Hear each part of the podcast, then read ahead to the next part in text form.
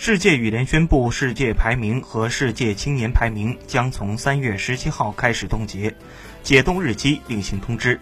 在羽联赛事停摆的背景下，冻结世界排名是较为公平的做法。以中国队为例，去年四五月份的几站比赛表现都不错，如林丹在二零一九年四月马来西亚公开赛夺冠，新西兰公开赛打入四强，分别获得一万一千分和四千九百分。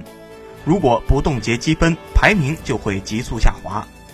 陈龙获得马来西亚公开赛亚军，九千三百五十分；石宇奇在马来西亚公开赛打入四强，二零一九亚锦赛获得亚军。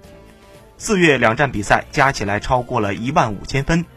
广东名将陈清晨和搭档贾一凡获得马来西亚站和亚锦赛女双冠军，是积分冻结的最大受益者。总体而言。冻结积分排名能够最大程度确保公平性，球员过去一年的努力不会付诸东流。